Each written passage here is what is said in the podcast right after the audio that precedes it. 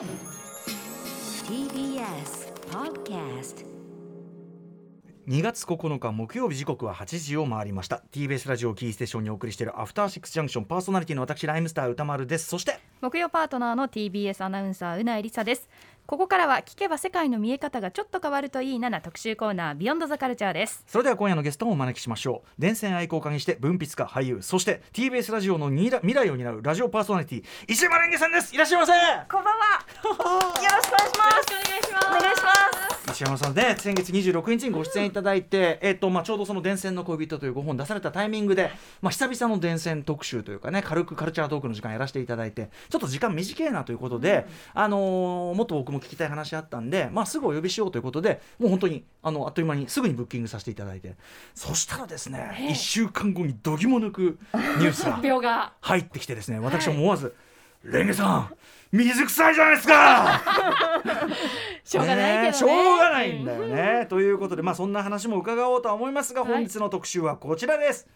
世界の見え方ぐっと深めてまいりましょう。解像度高すぎ新作電線編 by 石山レンゲさん、よいしょ。よいしょ。よいしょその道のプロやマニアならではの視点で世のエンタメ作品を解説していく解像度高すぎ新作シリーズ。毎回大人気のこのシリーズですが今夜のテーマは電線です。ということでゲストはもちろん電線愛好家文筆家俳優そしてラジオパーソナリティの石山レンゲさんです。よろしくお願いします。よろしくお願いします。は石山さん。ねあの、まあ単純にもうそのすぐお越しいただくのをねすごく楽しみにというかねまたお話を伺えたなと思ってたんですがあのまあ、1週間後にその玉結び、えー、後番組として新パーソナリティ誰がやるんだね。もう大騒ぎでしたよね、ここ数ヶ月ね、はい。もうあちこちでもうなんていうか尋問が数々。知ってるんだろう知ってるんだろうっていうのがねあちこちで繰り広げられる中ですね、本当にもう緘口令が見事に敷かれていたというか、え。ー発表されたのが新番組「コネクト」えーメインパーソナリティに石山蓮華さんということでいやーまずはおめでとうございます。本当にありがとうございます。すみません黙ってました。しょうがないよね、うんしょうがない。しょうがないよ。そこでポロッと言ってたら石山さん叱ります私は。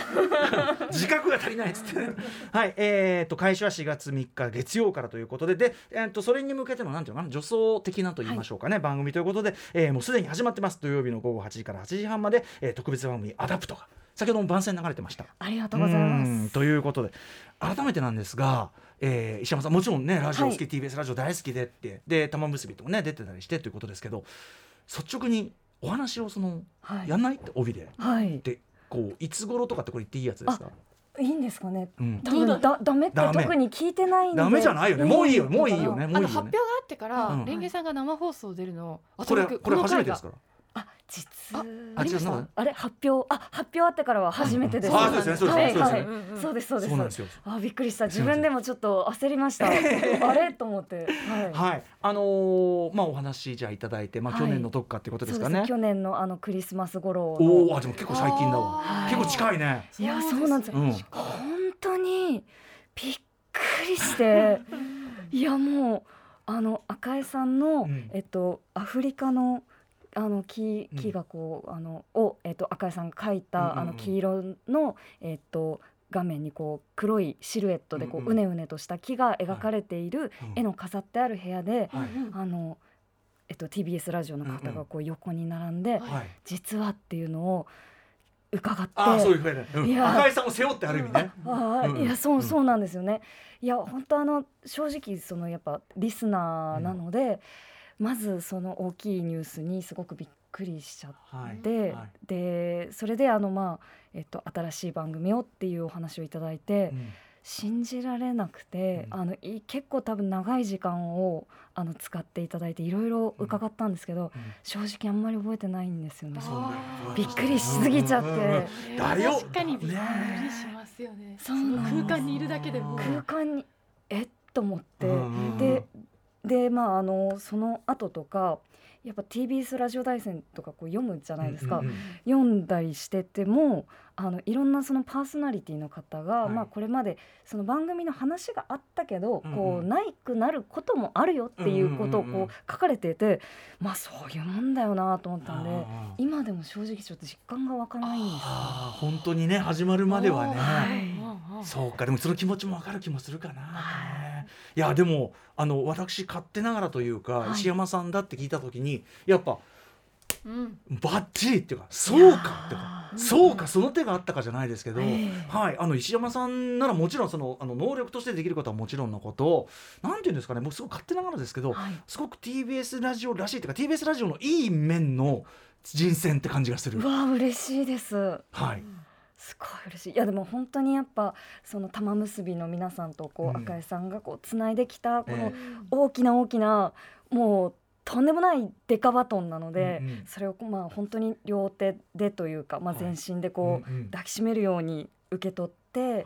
でまあコネクトという番組につないでいけたらなと、ひらがなみですよやっぱり。ひらがなみひですね。フラットラジオと玉結びコネクト。ね。はい。だからアフターシックスジャンクションもカタカナだからいけねえんじゃないかなと思って。あアフターにアフターにしようかな。ねそんなこと言ってますけどセッションもね。棒じゃなくてちっちゃい矢ですようんね。アいやでも本当にあのめちゃくちゃ楽しい。まあ今ね多分いろんなご準備されてると思うんですけどもね、はい。まだねまだだって言えないことあるじゃないですか。例えばその。曜日パートナーみたいなのをどうするんだ。ご一緒するメンバーだったりとか。いやご一緒知る知るのか分かりませんあしね。確かに。勝手にいると思ってたけど。人間とは限りません。あそうですね。そうですね。犬やキジなんていう話もありましたけど。いやですしやっぱりそのまあ電線。はい。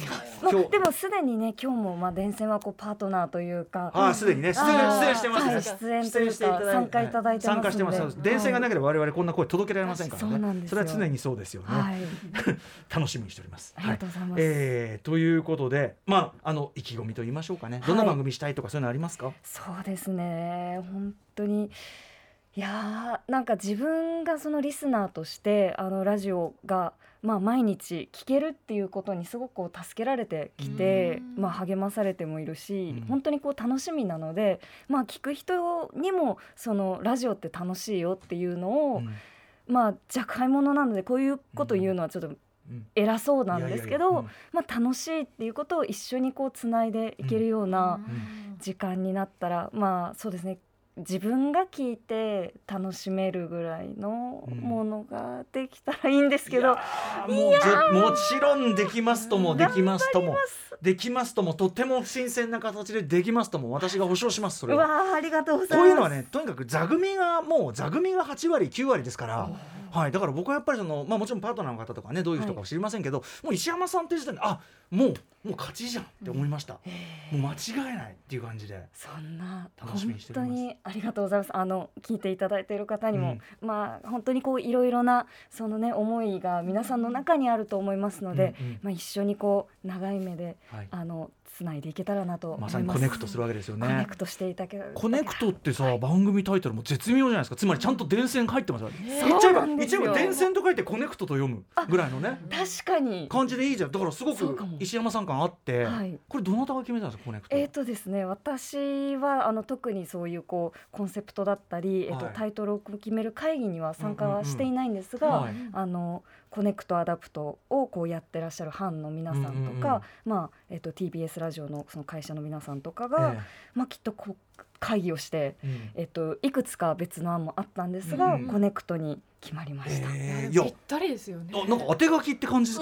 らするぐらい、うん本当にありがとうございバッチリです。いやということで、まあ、4月3日月曜からこのねコネクト始まりますのでそれまではぜひね、えー土曜の夜あ8時から午後8時から8時半までやってるアダプト、うんこれで皆さん一緒に助走して、はいだんだんテンションを上げてって4月ドーンとね、打ち上げという感じを楽しみにしたいと思いますよろしくお願いします。はい。今後とも。あのでもその、えっと、コネクトねあのアダプトからコネクトお忙しいと思いますがそこで出し切れない何かそれはあのこちらにやっぱりお越しいただいてですね。今後とぜひぜひも本当今後ともにぜひねありがとうございます。忙しすぎて石山さんが出れないそれがそれは寂しくなりますんでね。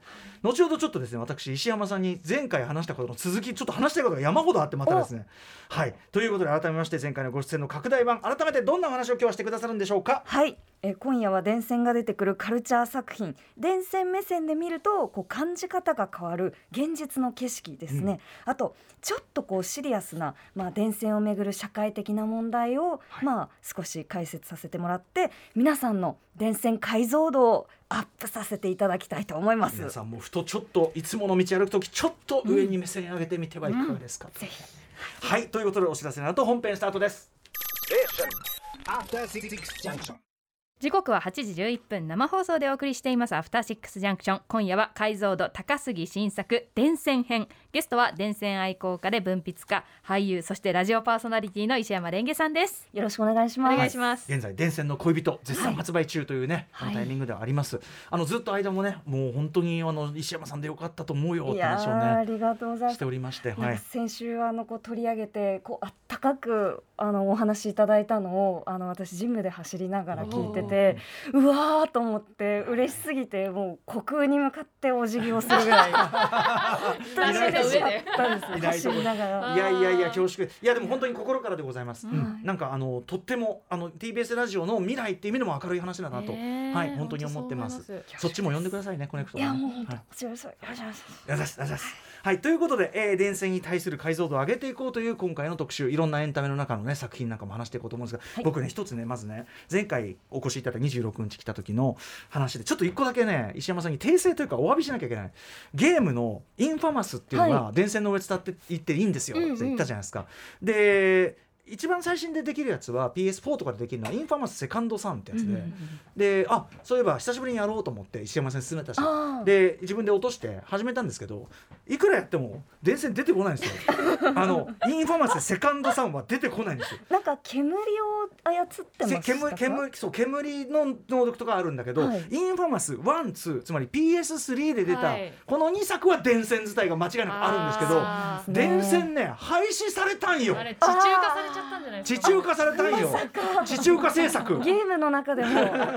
だからねあのあのセカンドさんもしやっちゃってたら、うん。あれ出ませんすいませんいやでもあのやってみたくて、はい。その PS3 うんうん。をまずそのゲットしないとっていうところからこう始まって、でもあのなかなか周りにも PS3 は持ってないっていうね。感じで、うん。中でもそのどっかでって感じになっちゃいそうますよね。なんですよ、はい。でちょっと用意しきれず今回いできやいやいやなかったんですけど。あのへ変なもん進めてすいません、いや本当に。いやでもすごいやっぱ映像だけでもかっこよかったです、うん。ね。ねあの、はい本当にあの電線伝うのが良かったのに、ねだからセカンドさんも面白かったんだけど、うん。なんだよって解約だよと思って、ええ。そう思ってでもしまう。レンゲさんってあの地中化でもこの下にいるんだっていうのを感じられる方だから、確かに。あのね電気吸うのはあります。ああるんですね。後半になるとあのちゃんと電気は吸います。だからネオン管とかから吸うんですけど、はいはい地中化されてんだ。よああなんかそのすみませんちょっともう電気を吸うで思い出したんですけど、うんうん。パワーっていう、えっと今度なんかえっとドラマ化をされる。オルダーマンの、あはい、小説。はい。あの小説を、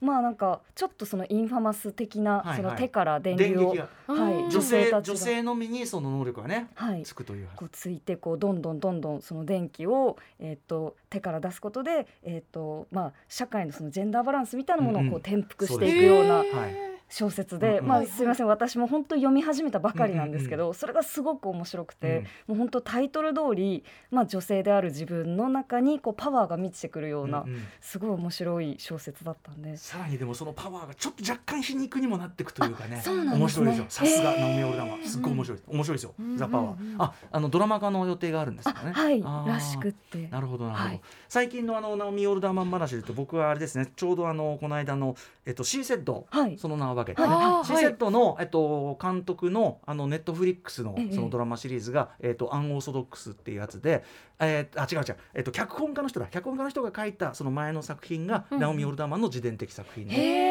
なんて話を出しました。あすごいそれはちょっと合わせてみたい。話が広がってしまい申し訳ありません。あとねその電線が出てくる映像作品もちょっと後ほど私も時間あればわああのレンゲさんこういうのもありましたよ。あぜひはい聞かせてください。行こうかななんてあります。は、はいいということで、えーっと改めてまあ電線が出てくる作品が伺うんですけど、あのーこの本のね電線の恋人の中でも結構なパートで例えば特撮の話、はいまあ前樋口真嗣さんとね一緒に出ていただきましたけど、えーちょうどガメラのあの上映会を我々でやったばっかりだったんで、平成ガメラを、はい。あの特撮におけるこう電柱電線の効果って石山さんどうお考えですか、そうですね。まあ本当にこう個人的には、えっと、生活だったりその日常の象徴であるしその日本の景色らしさがぐっと増すかなと思っていて、あのテルマエロマエとかをこう書いている、うん。あ書いていらっしゃる山崎まりさんという漫画家の方が、はい。えっとまあ電線をその海辺の景色だったり街の景色でも電線を電柱を書き入れることでぐっと日本の景色になるっていうことをこう、まあ、あのおっしゃられていたりとか、はい。っていうことがあったりそのまあ街のディティールの表現のためにうん。本当にこう重要な、なんだろうなこう、は要素うん。で、その登場する架空のその大きな怪獣だったり、はい。まああの異星人だったうんうん。りという、その大きいうんうん。キャラクターのスケール感っていうのをこう分かりやすくするために、はい。まあ、出てくるとか、ん。あと電線がこう揺れたり切れたり、うん。火花が散ったりすることで、画面に動きが出るじゃないですか。はまあ、本当にそういう絵という点でも意味という点でもすごくこう大事なのかなと。はい。あとそのすいませんね。ベラベラ喋っもちゃって。あれなんですけどその特撮ミニチュアは壊されるために作られるっていうのを、うんうんうんあの本であの、まあ、ちょっと対談をさせていただいた、はい。えっと三池敏夫さんがおっしゃっていたんですけど、その何度でも壊されて、まあ、ミニチュアの街が壊されて、そして復活していくその電線がまたそのうん。た、えー、と電柱が立って電線がつながっていく様子っていうのが、まあ、何度もその街そのものがこう壊れてきた日本の、うんうん。まあ、景色とか歴史とか景観の中で復活だったり復興っていうその希望的な意味でもなんかあつながるのかなとはい。個人的には思ってます、ー確かに最も身近で目に見える公共インフラっていうかね。はい、水道管とか見えないわけだから、うん。そうですね。ねということもありますもんね。そうねか。だからそれがまあ破壊されたりこう復活って確かにその我々は実感しやすいですもんね。それははいね。あのガメラ一作目やったんですけど、2レギオン襲来ははい。電線そして変電所はい。大きな舞台になりますんでね。やっぱり2やるっきゃねえな。お。上映。はいなんつってね。はいはい、えー、あとまあフィクションの中でやっぱり電線電柱出てくると、はい。まあ日本映画に限らず注目いっぱいされるわけですねやっぱりね。そうですね。ね。どんなかんどういうこうこうなんか注目ポイントとかありますか？やっぱりその海外あのアメリカだったりヨーロッパだったりその欧米の,、えーっとそのホラーとかは好きなんですけど、うんうん。そういうところで、まあ、電柱木柱が出てくるとか、はい。えーっとその先日こうお話ししたバーバリアンとかだと、はい。そのデトロイトでしたけ？ど、うんうん。うあの街のそのちょっとこう荒廃した雰囲気を使う、作るというか絵に、うん。絵の中に作るために電線がこう絶対こうん。う印刷されるとか、はあとはあの継承、えっとヘレディタリうんー。では、その電柱によって、まあ、悲劇が起こるじゃないですか。そうでしたあの主人公が、はい。えっと運転している車に後ろに妹が乗せて、まあ、事故に遭ってしまうんですけど、またその電線電柱を最初車が通り過ぎるときにあのパンをこうするんだけど電柱のところでビシャって止まるんですよね、はい。あれがめっちゃきね。と思いますよね。あ石山さん上がるでしょうけど俺見て気持ち悪いと思って。でまさにそういう。そうなんです。はい。やっぱそのこうあのに景色景色だけじゃなくてその線であるとか、うんうん。えっと平面上に、えー縦に棒になるっていう、はい。その形のシンプルさだったりもその意味を、えー載せる上ですごく大事な形になるのかなと思ってます。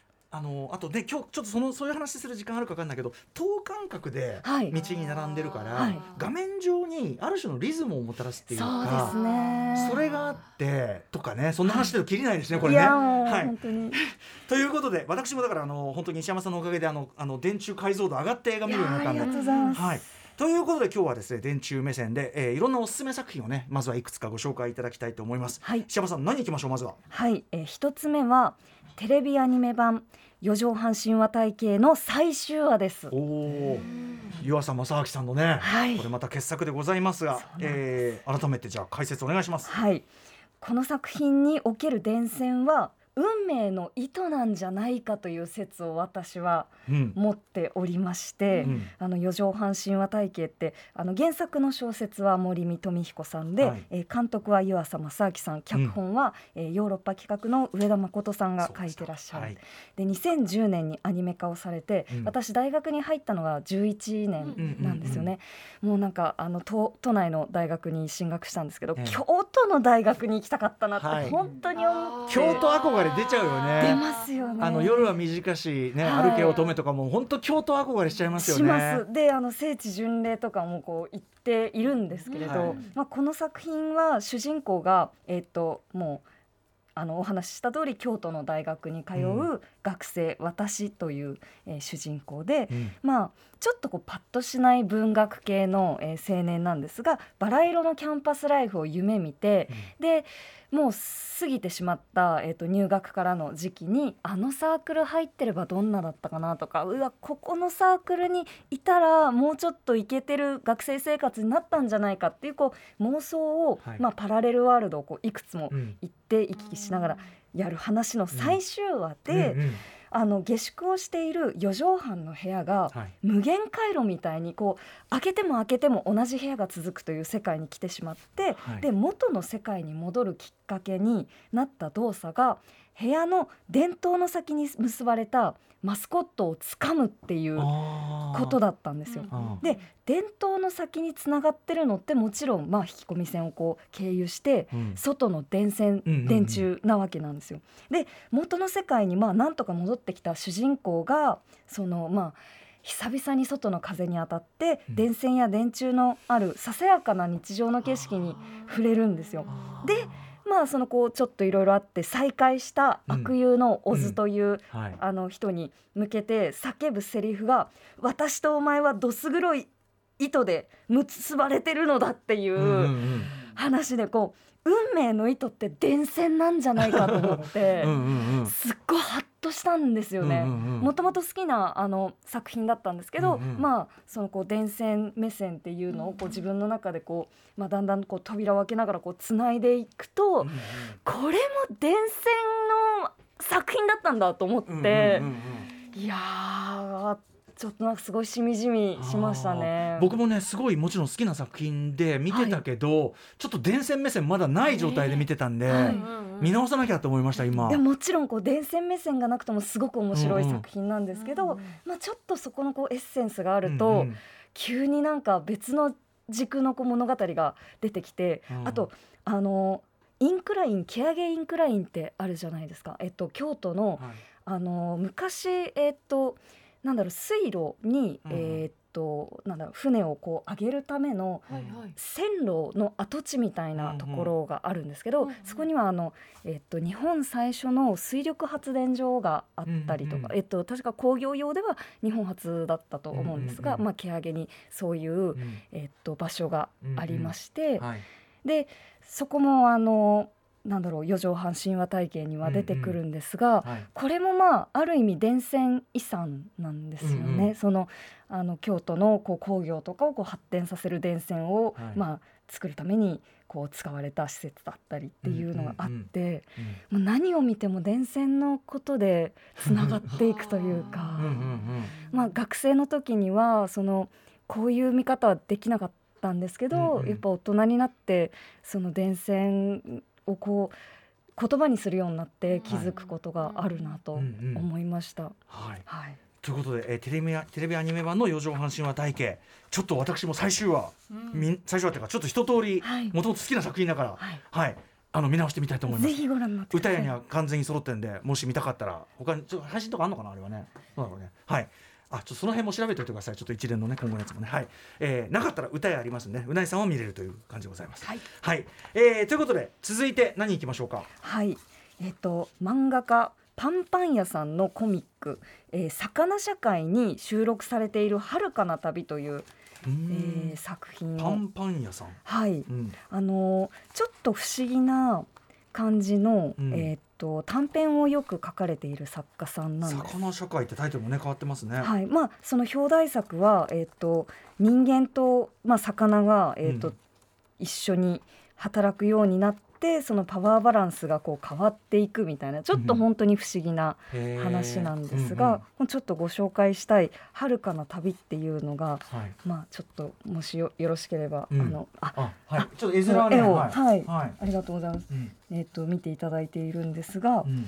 えー街の電柱にかかった電線があのそのままこうロープウェイになって、不思議な世界観はいそうなんです子供が妄想する夢のような世界ってそうなんですよ。これ見てる子供がちょっと他の景色に対して薄い線っていうかねそうです書かれてね。て不思議ななんかこう重みのはい。感じっていうかはいなんかそのこう主人公のこうなんか柔らかい線でこう描かれていて目もその白いこう丸でなんだろうこうはっきりどこを見ているのかわからないようなあの可愛らしいこう、うん。絵絵柄なんですが、はい。その人が、えっと、町でちょっと知らない町に来て、うん。えーっとその電線ロープウェイと会ってはい。その乗り切り、えー市営ロープウェイ運賃一律、一律200円っていうのにこう乗ってみるんですけど、こうどんどんどんどんまあずーっとずーっとこう山の方まで乗っていっちゃうんですよ。で電線ってあの鉄塔の方までこう電柱から鉄塔の方までこうずっとどんどんどんどんこう高くなっていくんですね。うんまあ実際はあのそんなにこうまっすぐまっすぐこうつながれてるってわけではなかったりはするんですけど、こうどこまでこの電線って続いているんだろうっていうようなこの不思議さとかをはい。こういう漫画の形で表現されてるんだっていうのが面白くて。すごいあの夢っぽいっていうか。夢っぽいんですよね。知らない街の夢って僕すごいよく見るんですけど。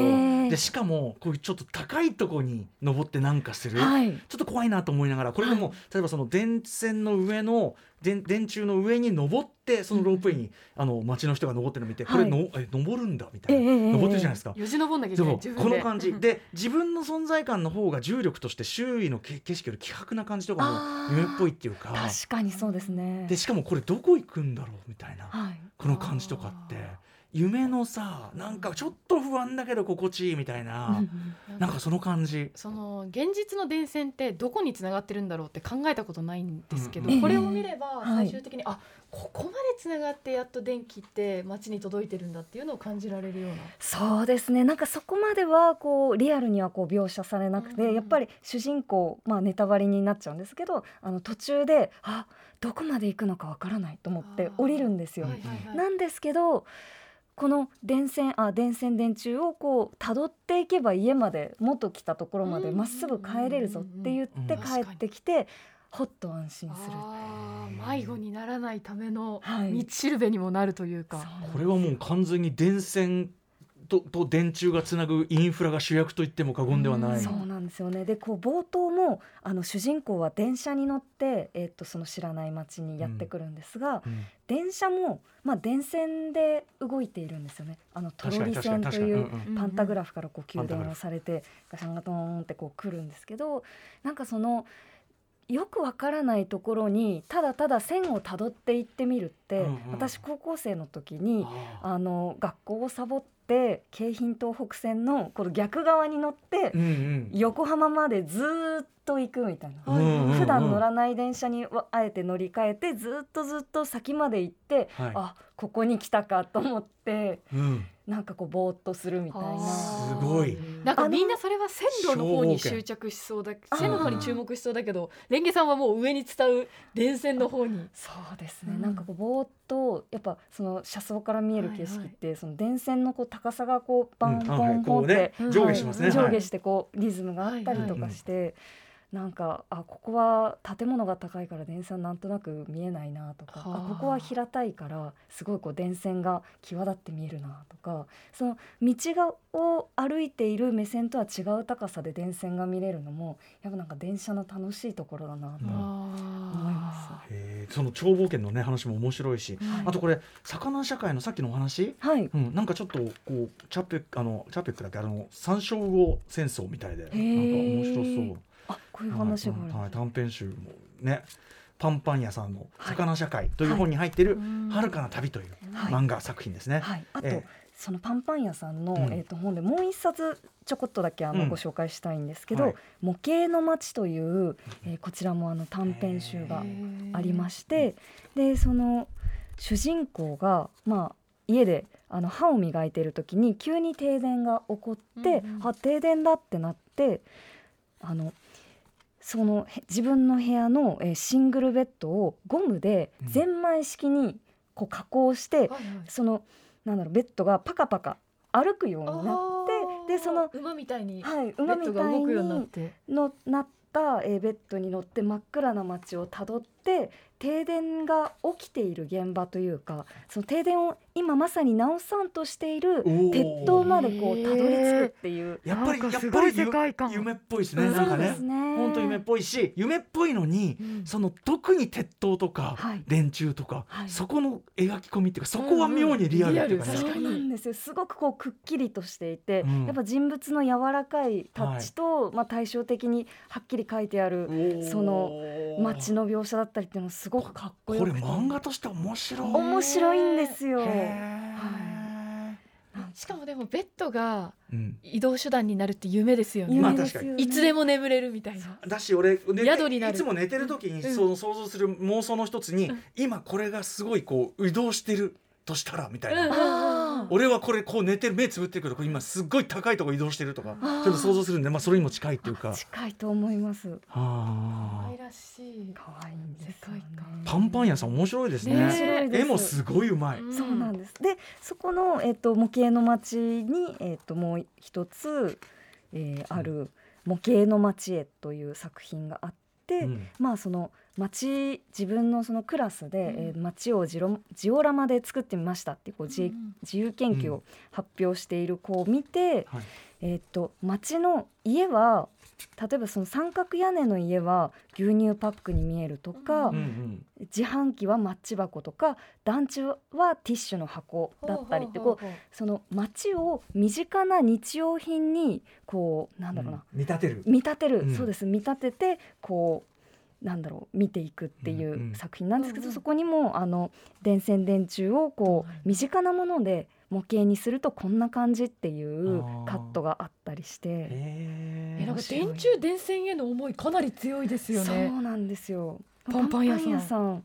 きっと電線お好きだと思います、だしなんかその模型の街である意味さこうネタバラシじゃないけどちょっとだからその樋口真嗣さんじゃないけどミニチュア的なというかさ、はい。ジオラマ的な感覚で街を捉えてるっていうかさ、はいそれも面白いね。面白いですよね。なんかそのジオラマと実際の街だとあの面白いものが一つありまして、あの細い路地に最近あの電柱を建て替える時って一、本のその長い電柱をこう運び込めなかったりそれをこう立てるのが、はいはい。まあ、スペースの問題で大変だったり、見たことないかも確かにそそうういう景色。するので、はい。こう3つにパーツを分けたあの、えーと金属製の柱をこう根元から入れて、はいそれにさらに、えー、と2番目の部品を刺して、そこで一番上の部品を刺してうん。1本の柱にするっていうことがあったりするんですけど、あの模型を作る時もその電柱はまあえっ、といろいろな作り方があるようなんですが、まあ、うん。パーツごとにこう組み立てていったり、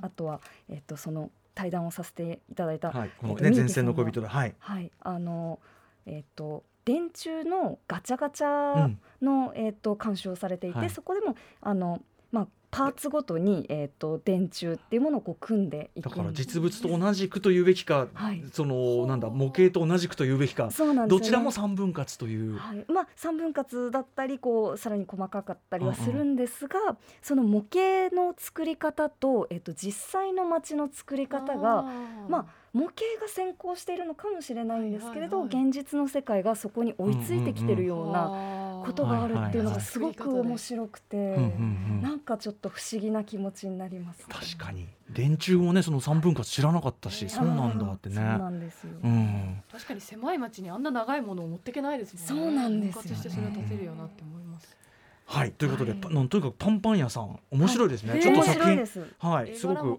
そうそう、はいちょっと追いたくなりました、はい。漫画家、えーパンパン屋さんのコミック。まずは魚社会、えー短編集ご紹介いただきます。そしてもう一冊えっ、と模型の街。はい。はい、えっと二冊とも、えー、白戦車さんからうん。発売中です、はい、ありがとうございます。これめちゃくちゃいいよ。あぜひぜひ。知らなかった。はい、はい。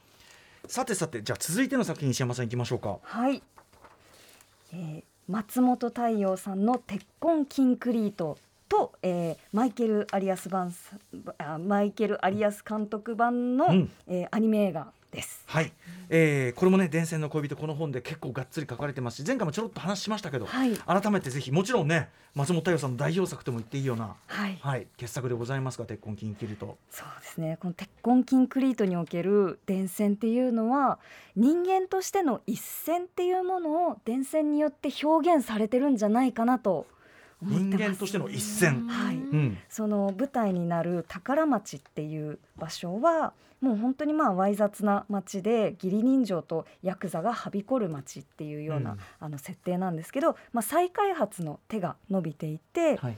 でその中で、えっとストリートチルドレンとして生きる黒と白っていうあのうん。子供が主人公なんですけど、うん。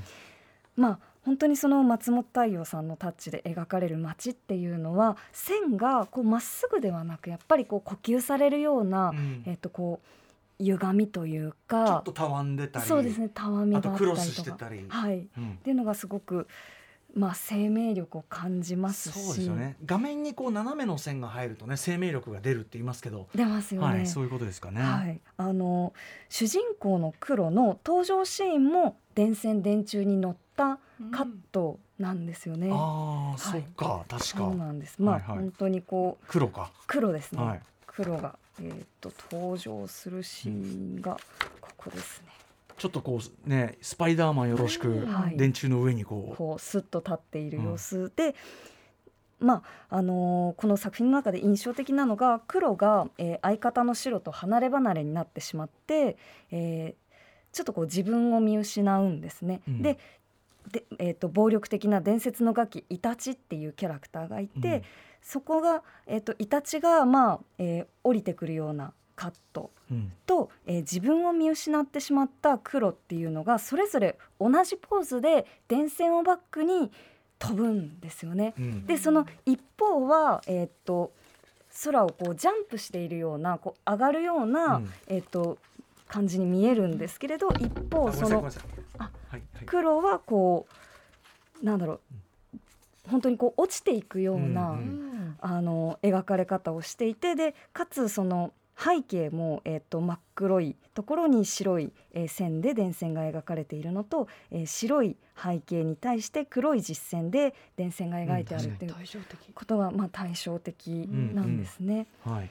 なんか明らかにこの電線込みのカットをこうねあの象徴的なあれとしてはい松本さん強調されてますよね。はい、うん。これってもしかしてその物語上で、えー黒が自分自身が大切にしていた一線っていうものを超えてしまったことを、まあ、描いているのかなと読みました。うんうん。はい。でこのマイケル・アリアス監督のアニメ映画版では、うんまあ、登場人物の持つこう視点の工程や、えー、と宝町のこう世界観がうん。臨場感あふれるこうカメラワークでこうグリグリグリグリはい動いて表現されているんですよね。街並みの描写とかもはいちょっとどうかと思う細密さですよね。本当にもう目が楽しい。なんなら街主役ですもんねこれね。そうなんですよ本当にこうおっしゃる通りあの町古い町がどんどん再開発によってこう変わっていく景色も変わるし、うんうんその町の中の、えー力関係人間関係もどんどん変わっていくそして、えー白と黒という子どもたちが成長していくっていううん物語でもあってでそのなんか人間としての一線っていうキーワードにすると、気になるのが、えっと映画版でヤクザの木村というキャラクター、えっとまあそうですね。若いヤクザが、えー親代わりのすごくこうお世話になったヤクザのネズミという人に手をかけるシーンがありまして、うんそこではその電線の下でことが起こるんですよ。うん。そのとこう階段をうん。2人が街の階段をゆっくり降りながらこう会話をして、うん。降り切ったところでまあ銃でっていう感じなんですけど、うん。そこではこう電線が結構その、まあ、目で追うようなうん。こう感じで描かれてその電線電柱の、えー暗がりの下で起こるんですが原作版では同じシーンがあるんですけれどあまりその電線にこうフォーカスされない描かれ方を、はい、こういう感じでしてはい、いまして、でその、えー、と倒れる、えーところが、まあ、電柱があるなということは分かるんですがあのあまりこう電線は描かれないので、もしかしたらそのアニメでこのシーンの伝線度がアップしているのは、うん。こうマイケル・アリアス監うんうん。督が松本さんのこうコミック版を読んで、はい。人間の一線っていうものを電線で描いているなというような解釈をされたからこそ、こういうアニメの表現になったのそこをさらに広げてはい。もともとあったも様子をさらに、はい。まあ、映像表現として強調していったというか。じゃないかなと思いましたね。その視点見てなかったけどあの改めて見たくなったし本当すごいっすよね。ええね本当鉄痕キンクリート僕映画なんなら映画版の方が好きなぐらいのあはい、ーはい。なんでちょっとこれも見直したくなもすごい豪華ですしね、はい。うん。あの青井優さんとえっとえーあそうだ。っとえっと。あ嵐の。えっと。とああ自分の方にすみません書いてえっと本パラパラしてあ嵐のえっと。嵐の二宮さん。あ二宮さん。はい、二宮さんですうんうんはい、はい。とかねあの電線がすごいあの目立つようにわざわざ、はい。あのボヨーンってなんかね音が入れるところとか。あのつけられたりとか、うん。はい、非常にキャラクター化されてるっていうかねなんだろうね。はい、さすが、えー、とマイケル・アリアス版のアニメ映画版も本当にはいさらにすごいという「鉄痕キンクリ」とご紹介いただきました、ちなみに、えー、と先ほどご紹介いただいた、えー、と四畳半神話体系そして「鉄痕キンクリ」との映画版どちらも、えー、と UNEXT で見られますと。他のあの配信サービスもありますが両方入ってるのは UNEXT でございます。さすがはい。といったあたりで映像作品。映像作品ねそのこの「電線の恋人」僕読み直しててあの例えばあのコウノトリ口ずさんでのあの電線のショットがかっこいいとか、ええ。さっき言った単純にこうリズムあの等間隔で電柱が立ってるリズム感が画面的にいいみたいなことのとこを書いてるとこあるじゃないですか。それであれ？俺最近の映画でそういう絵見たな。そしてえー映画表でそこを褒めたなって思ってあら。なんだっけと思ったら三崎の兄弟でしたね。あ片山晋三監督の宮三崎の兄弟であの兄弟が2人歩いてポツンと結構引きのショットでこう向こうの道まで電線が並んでるのを結構こうなんか引きのショットでバッチリもうその電線がめちゃくちゃ決まったショットがあるんですよ。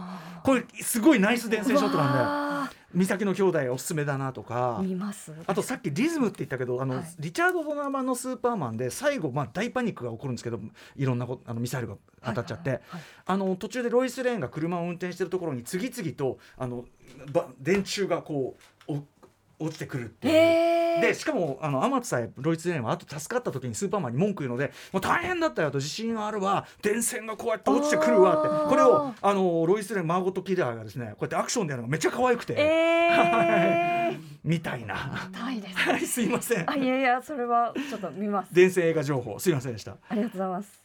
はいではでは、えーということでここまではフィクションの中の電線描写について石山源さんに伺ってきましたが、えーちょっと目先を変えまして現実の風景おすすめの電線風景ということはで伺いたいと思います。はい、はい、どこでしょうか？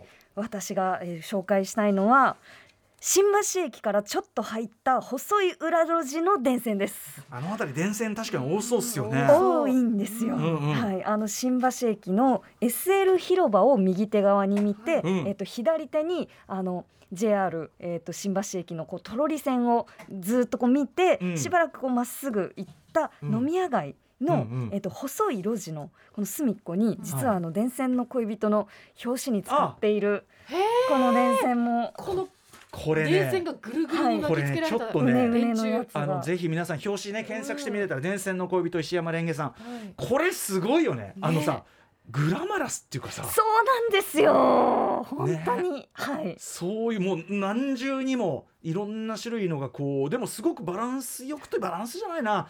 なんかぐいぐい力強く巻かれてて。そうなんですよね。日本の電線のイメージというか電柱のイメージじゃない。はいはい。海外東南アジアとかってもうとにかく電線巻きつけるイメージですけどそれぐらいの昔の香港とかね。迫力を感じるやっぱまあこれはちょっとこうズームをして真下からこう電柱を取っているので、まあちょっとこう迫力がより際立っているってことはあるんですが、うんこの電柱はこう実際にあの見ても同じ形をしているので、まあちょっとこうお散歩がてらあの行かれても面白いと思いますね。はい、はい。これ電線見る時のはい。石山さん流のポイントとか注目ポイントとかありますそかうですね。何が読み解けるんですかこの電いや柱からここからあのやっぱり、えっと、どの線が、えーっとどれぐらいのこのろ6600なのかあの高圧低圧なのかっていうのは、専はい、あのまあそのこう引きで見た方が分かりやすいので、まあ、そういうこう見方もできるんですが私がやっぱり好きなのはその線太い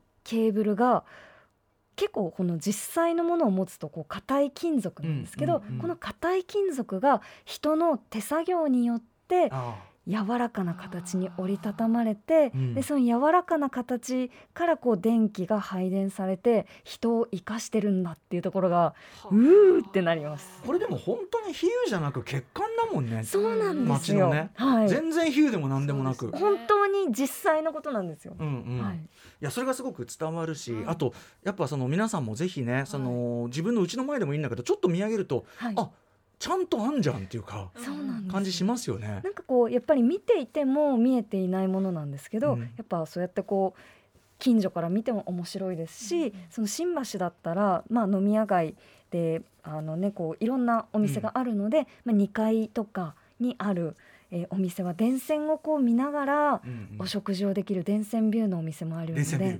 はい、ナイス電線ビュー。そういうところもぜひはい。探してみうん。てほしいなと思ってます。結構僕それで注意して見るようになるともう別にそのなんていうの街のイメージそのだからそのなんていうかなあの開発が進んでるとか、うんおしゃれなところだからないとかあるとかそういうことじゃなくて結構結構あるじゃんっていうか意外とうん。一本入ると電線があるんですよね。ねなんかその感じすごい、あのはい。分かりました最近都市の、はい、見せ方というかね。はい。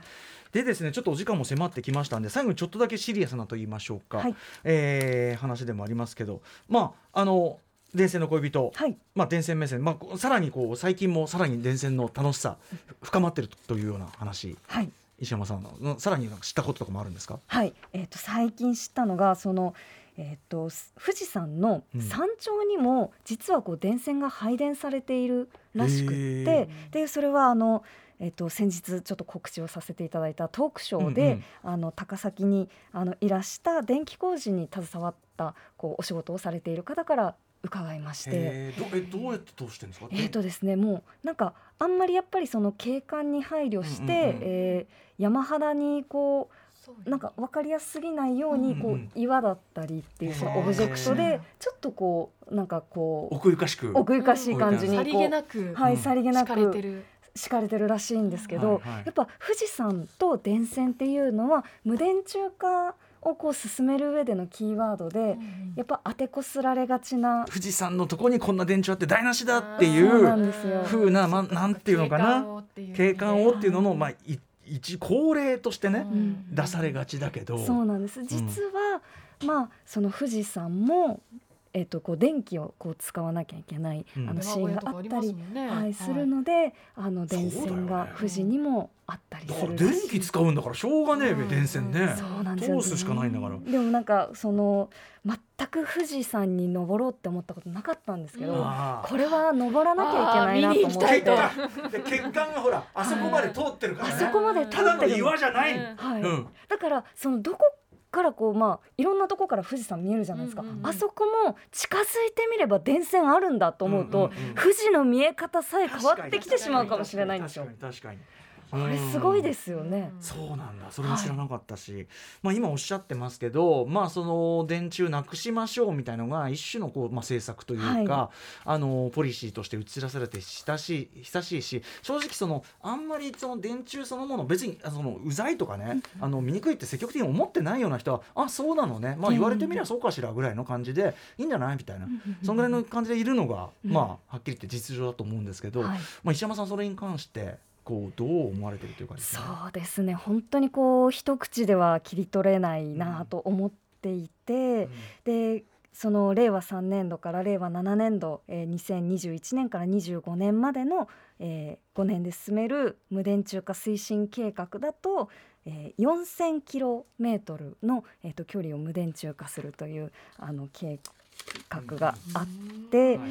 でまあそれはあのもちろんこういろいろな理由が例えば防災だったり、うん。えー通行をしやすくするという理由が、必要なね無電柱化もあるでしょう。はい。うんあるんです。あることと同時にその景観という面で、まあ、あの小池百合子さんと一緒に無電柱化推進運動を行っている、えー学者の松原隆一郎さんという方が、まあ、電線の外観について、まあ、いくつかこう言及をされていて、例えば電柱や電線の外見はいわば廃棄物すなわちゴミなのだから日本は公共空間がゴミ屋敷した国とさえ言えるみたいな、こう表し方をされて、なかなかな飛躍があるようにも思えるが、うん。そうですね。いたりとか飛躍もあるしなんか、ううんんはい、あとはそのまあそうですね。あの電線群を見るたびに目のあたりが不快になりイライラするとか、まあ、電線あ不安も希望も電線のせいで縮んでしまったっていう。まあこれはあのその小学生の時にうん。校庭に寝転んだ時に青空が大きく広がっていて、不安や希望をかきたてられたけれどその空が今は電線によってこういくつもの区間に切り取られてるってこうおっしゃってるんですけど、うんうん。あれ？校庭だったら今も電線別にないですよみたいな、校庭の上走ってるわけじゃないからね、うん。そうですね。まあでも本当にそのまあいろいろな立場から、うん。えっと私と同じぐらい、うん。その景色の中から電線を意識して見てるんだっていう。まあことをそうですね。はい、まあまあまああのその推進派の本を読んで思って、そうかでもまあ私は電線がある景色が好きな人間としてこう、電線を見ているけれど、うん。逆の立場の人も電線を見ているには見ているんだなっていうことは本当に思いましたね。僕はその電線が示すそのもちろんだからさっきねあのおっしゃる通りその必要な例えばはい安全性のことであるとか、本当に利便性でこれは必要であるとか、っうん。ていう電線中華全然いいと思うけど、はい、あのなんかこうなんで生命力感じるかというと僕が考える街のエネルギーの話よくするけど、うんトップダウンでうん。こうつるんと開発した街って魅力ないよっつってこう、それぞれやっぱりパワーがあちこちから湧き上がってきちゃって、特に東京は闇市でね、盛り上がって戦後はそうやってきて街だからなんか街のそのなんていうの草の根的な生命力を象徴する何かで多分目障りだって言ってる人は、その下から勝手に湧いてきちゃうものを目障りって感じる美意識があって。それを全部その雑草みたいな、うん。雑草みたいな感覚入ってきちまってみたいな。でもなんかそうそうそう。でも僕はそういうその雑草は全部取り除いちゃったつるんとした景観が綺麗だっていうのが一般論化されるのはちょっと怖えと思ってる。そ。うなんですよね。やっぱりその美しさってカオスの中にもあるし、うん。そのつるっとしたものにもあるっていう、うんうんいろんなところにもあるんだなっていうのは感じます。はい、なのでねあの一つある意味裏表のね見方してるかもしれないから、はい。その無電柱化の動きみたいなもの、まあ、我々このあの放送を聞いた後はうん。ちょっと両面からというかね、うん。考えてみていただいたら幸いかとはい。感じですかね。お時間来てしまいましたね。あいやまあ別にあのだってこれから TBS 来る用事増えるわけですから。石山さん、ーはい。今後ともよろしくお願いします。ということです。ろしくお願いいたします。ぜひ、えー、石山蓮華さんからお知らせ事とお願いします、ちょっとお知らせいくつかさせていただいてよろしいでしょうか、あの土曜の夜8時から TBS ラジオで、えー私が30分おしゃべりするアダプトという番組を、えーやっております、はい。そして4月3日から、えー月曜木曜はコネクトというお昼の番組を担当します、うん。金曜日は、えー現在玉結びを担当されている、えー富山さんと玉袋筋太郎さんのお二人が、縁側えー縁側。を、うん。いや本当に嬉しい。よかったよかった。うん。っていうのがあります。えーそしてえっ、と電線の恋人という書籍がうん。発売中です。あとすみませんもう一個いいですか？はい。もちろんです。3月13日に、えー高円寺パンディットという、えー場所で、うん。吉田剛さんとトークショーをうん。行いますので、あのもしご興味のある方は、えーえー、と高円寺パンディットのホームページを見てみてください。おな。じみの郷さんでございます。はいということで本日のゲストは電線愛好家で文筆家俳優ラジオパーソナリティ石山レンゲさんでした。石山さん今後ともよろしくお願いしますおめでとうございます頑張ってくださいありがとうございます。After Six Junction.